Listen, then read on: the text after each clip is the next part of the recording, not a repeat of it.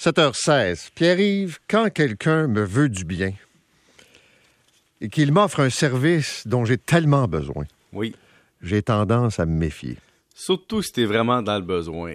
Et j'attire votre attention aujourd'hui sur les publicités d'amélioration de votre crédit.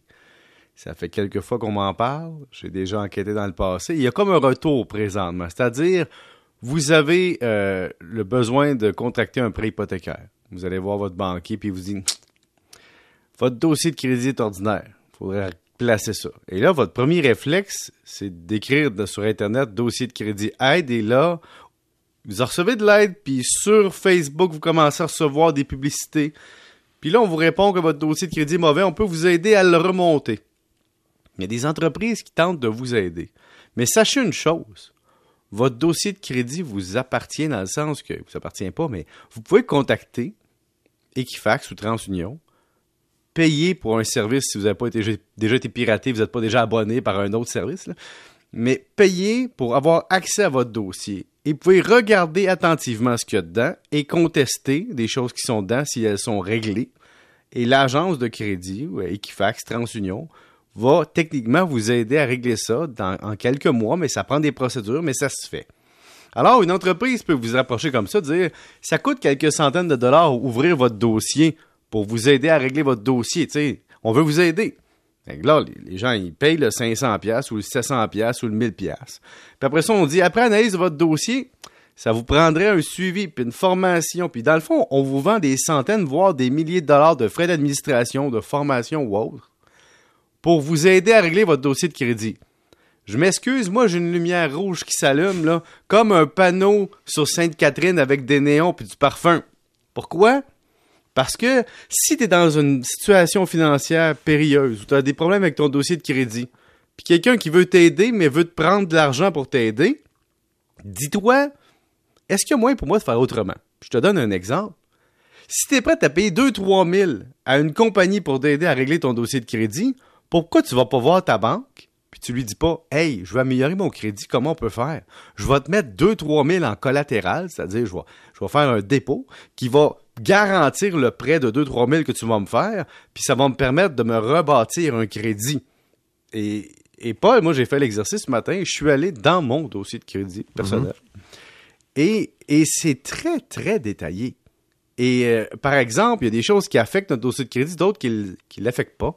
Et par exemple, depuis combien de temps vous avez du crédit? Puis là, on me donne l'historique. Ça fait 18 ans que tu es avec ta carte de crédit. On, on- on donne l'idée des soldes. Est-ce que tu utilises beaucoup tes soldes et à quel pourcentage? Par exemple, si vous êtes en bas de 35 ou 50% d'utilisation de votre solde de crédit rotatif ou des crédits de style carte de crédit, marge de crédit, c'est une bonne utilisation. Si vous êtes toujours à la limite supérieure, c'est une mauvaise utilisation et vous allez le voir. Vous allez voir votre chiffre sur 900.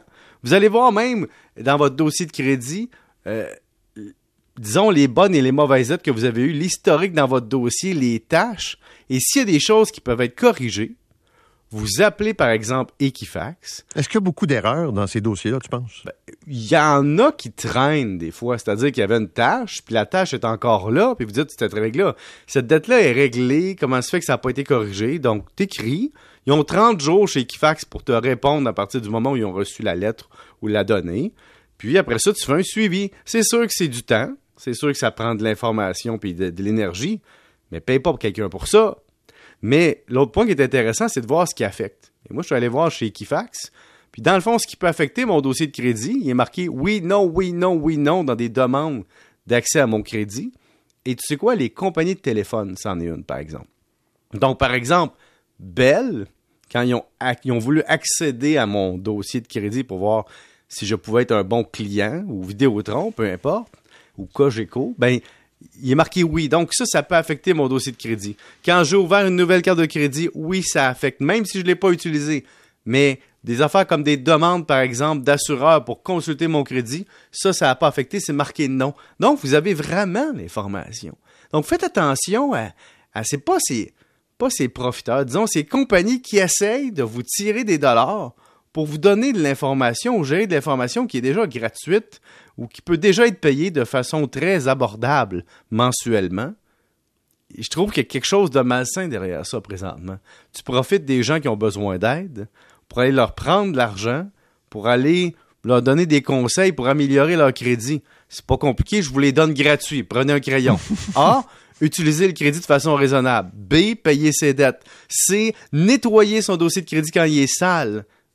D, quand c'est mieux de, par exemple, euh, avoir une carte de crédit qui est utilisée à 4000 pièces avec une limite de 8000 que de loader une carte à 500 tout le temps. C'est niaiseux de même.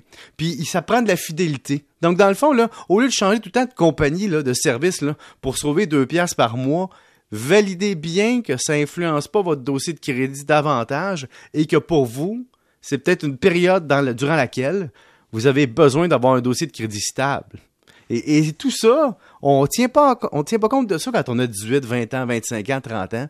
Puis là, on arrive à 35 ans devant le banquier, puis là, il dit Ouais, T'as eu 22 demandes de carte de crédit. Ouais, mais c'est parce qu'il me donnait une serviette de plage. Ouais, mais il me donnait un crayon. Puis là, j'ai les ai toutes prises. Tu comprends? C'est fou le dossier de crédit. Comment c'est à 30-35 ans que je commence à en entendre parler à tes gens. Ben, c'est là que tu fais tes achats, souvent les plus importants dans ta vie. Puis moi, ce qui me frappe, un auditeur, il n'y a pas longtemps, qui m'avait écrit, qui avait, euh, disons, comme tu dis, euh, un dossier pas tout à fait euh, propre, propre là, avec un certain nombre de problèmes. Puis là, il se faisait offrir des taux d'intérêt nettement pas mal, même plus élevés que ce que la banque. Puis là, il me dit, est-ce que je dois faire confiance à ces prêteurs-là? Tu là, je donne pas de conseils, je me mêle pas de ça. Mais, tu sais, 12 oui, ben 12% sur un prêt personnel, c'est des fois c'est logique par contre, ça dépend quel type d'historique que tu as. Je te donne un autre exemple. c'est ça, pour moi il y avait des problèmes là, mais tu ben c'est parce que là tu es obligé d'aller vers un tiers parce que personne veut te prêter là. Puis ajoute à ça ton logement, si tu veux te loger, on va avoir une enquête de crédit. Si tu veux une nouvelle dette, une marge, enquête de crédit. Si euh, par exemple, tu veux assurer, tu sais, tu veux t'assurer, ton assureur, il va aller voir ton dossier de crédit pour voir si tu es solvable, oui, mais pour voir quel type de comportement tu as dans la vie, et ça influence même ça. C'est rendu que ton dossier de crédit influence ton logement, ton assurance, même ton employeur. Si tu veux un poste névralgique dans une institution où tu as, des informations importantes, où tu pourrais frauder, par exemple, ben, il y a une enquête de crédit pour voir est-ce qu'on peut faire confiance à cette personne. Donc, ton dossier de crédit, c'est comme ton ADN de citoyen. Tu sais, tu veux flasher avec ton char, mais flash avec ton dossier de crédit. non, mais pour vrai, dans la vie, avec ton dossier de crédit, tu peux faire tout ce que tu veux. S'il est bon, puis avoir des actifs, des fois, c'est le fun, mais avoir des dossiers de crédit, c'est mieux. Il y avait un prof à l'université qui m'avait dit à l'époque, moi, j'étais un jeune très, très euh, naïf, tu sais, 18, 19 ans. Là, il rentre en classe pour nous expliquer les normes comptables. Puis là, il arrête ça, là. Puis là, il nous fait un grand exposé sur le dossier de crédit.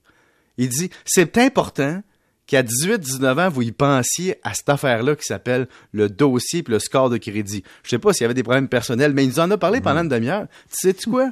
Ça m'a assez marqué que je t'en parle aujourd'hui. Comme quoi, des fois, des apartés de profs, ça peut mener loin. Je te remercie de ces confidences. Bonne journée. Salut. 7h25.